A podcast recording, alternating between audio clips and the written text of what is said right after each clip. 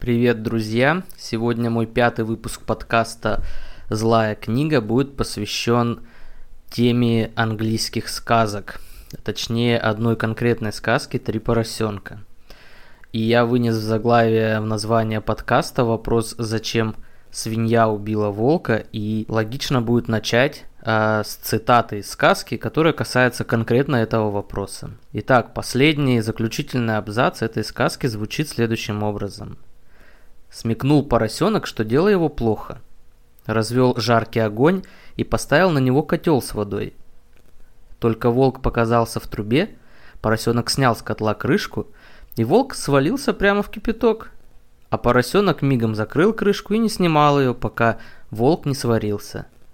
Потом съел его за ужином и зажил счастливо. Да так и до сих пор живет.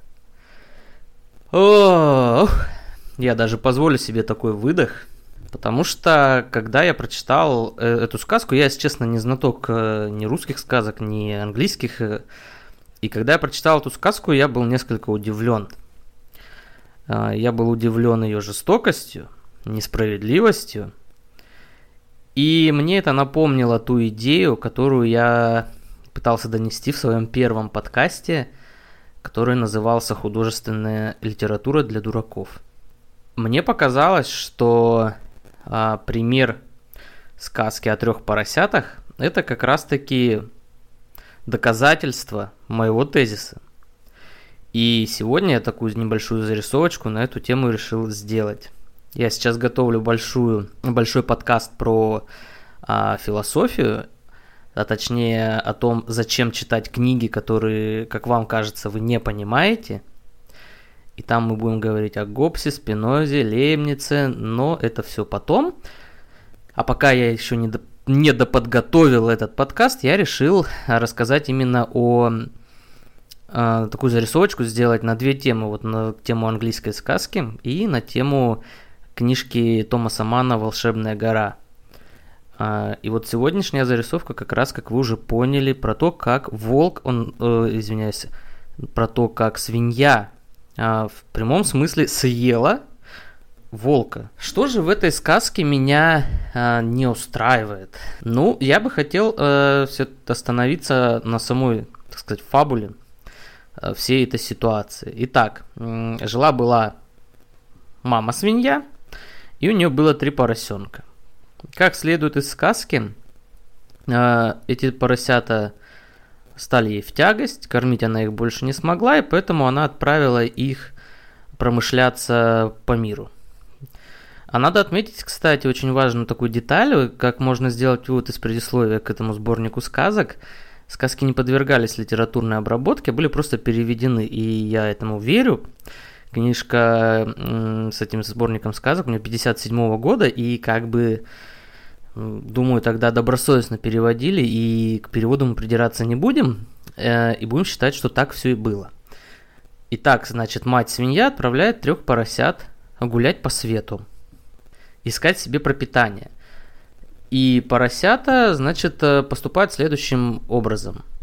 Один поросенок э, идет по миру, находит, значит, встречает человека с хворостом, просит у того хвороста, строит дом из хвороста.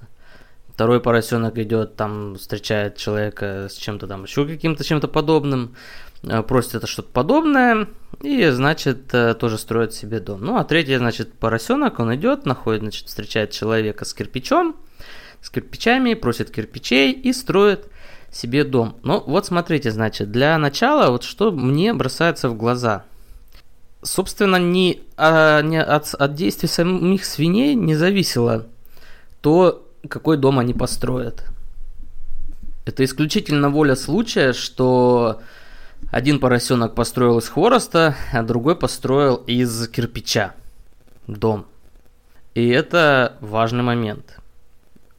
Это сразу не характеризует, как мы могли подумать, вот этот третий поросенок, он типа, значит, такой умный весь, сообразительный. Нет, ему просто тупо повезло.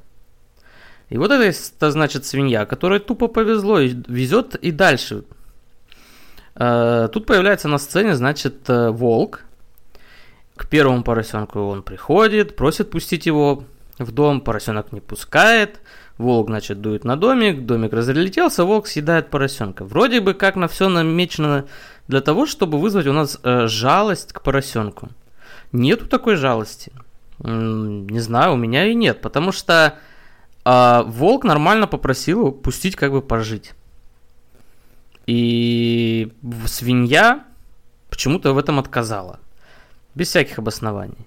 Волк расстроился, волк дунул, волк съел поросенка. И тут очень важный момент, что э, сожрать поросенка для волка как бы вполне естественно. Вот для свиньи сожрать потом волка, это как бы вот противоречит природе. И это важный момент. Итак, значит, волк э, первого съел поросенка, второго съел, но у третьего домик он как бы не смог разрушить. Что делает волк в этой ситуации? В этой ситуации волк пытается, значит, хитростью, видимо, попасть э, в дом, а точнее хитростью съесть, э, э, съесть свинью. И говорит, значит, давай-ка вместе прогуляемся, значит, за репой. Где репа растет, спрашивает третий поросенок.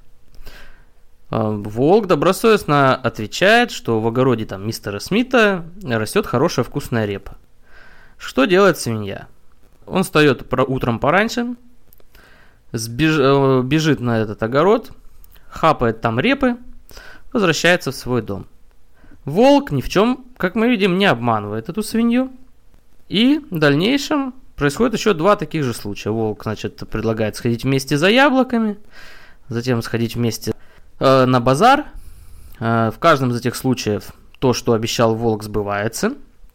То есть свинья находит их вкусные яблоки и удачно ходит, сходила на базар. А, но при этом она, естественно, обманула волка. И что мы получаем? В итоге вот та сцена, которую я вам описал. Волк падает в котел, свинья закрывает крышку, ждет, когда волк сварится и жрет волка. И вот вам может показаться, что это я все такое говорю для смеха, но на самом деле э, задумайтесь, что эта сказка несет определенный посыл. И этот определенный посыл закладывается в голову детей уже э, там с какого-то там, там например, с 3-4 лет. И посыл этот заключается в том, что, блин, да я даже не знаю, вот если честно, в чем.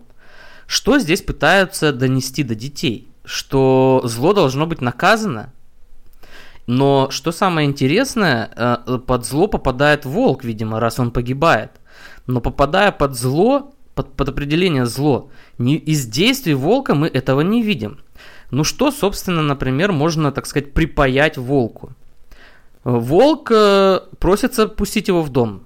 Нарушает ли это какие-то принципы? Совсем нет. Волк разрушает дом и съедает э, свинью. Ну да, возможно, он перегнул, но по существу волк для того и волк, чтобы питаться свиньями.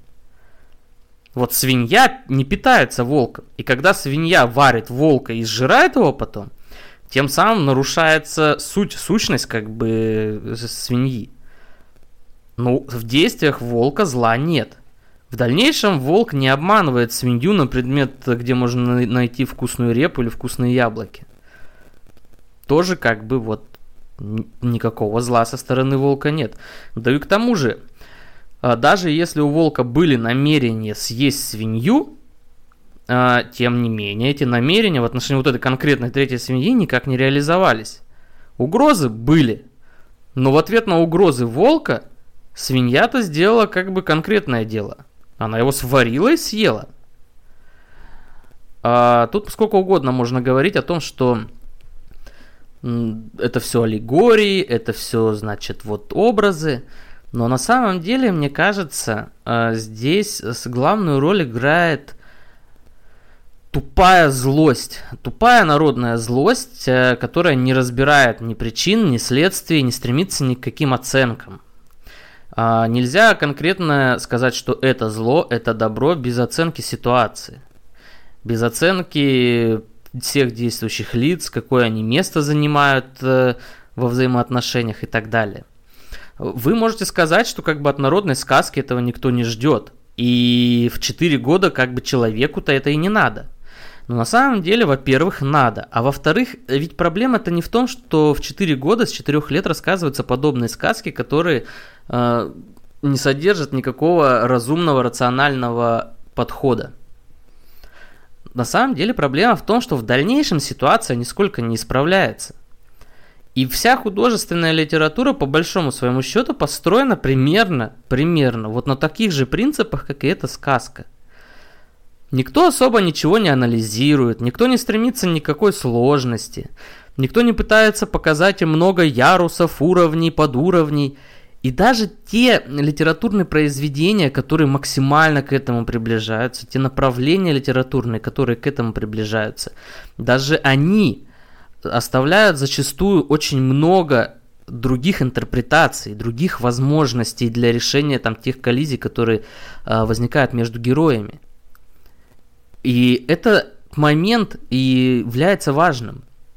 Когда я говорил о том, что, понимаете, э, литература не способна, вот наука способна дать полное описание, законченное описание для данной ситуации, причем данное описание будет, естественно, приближаться э, к истине, но никогда ее не достигать, да, то есть, но, но оно будет все ближе и ближе к этой истине.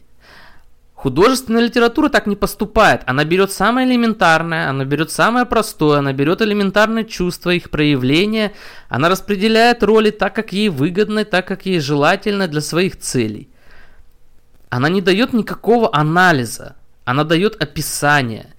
И Бог с ним в 4 года э, с этим можно смириться.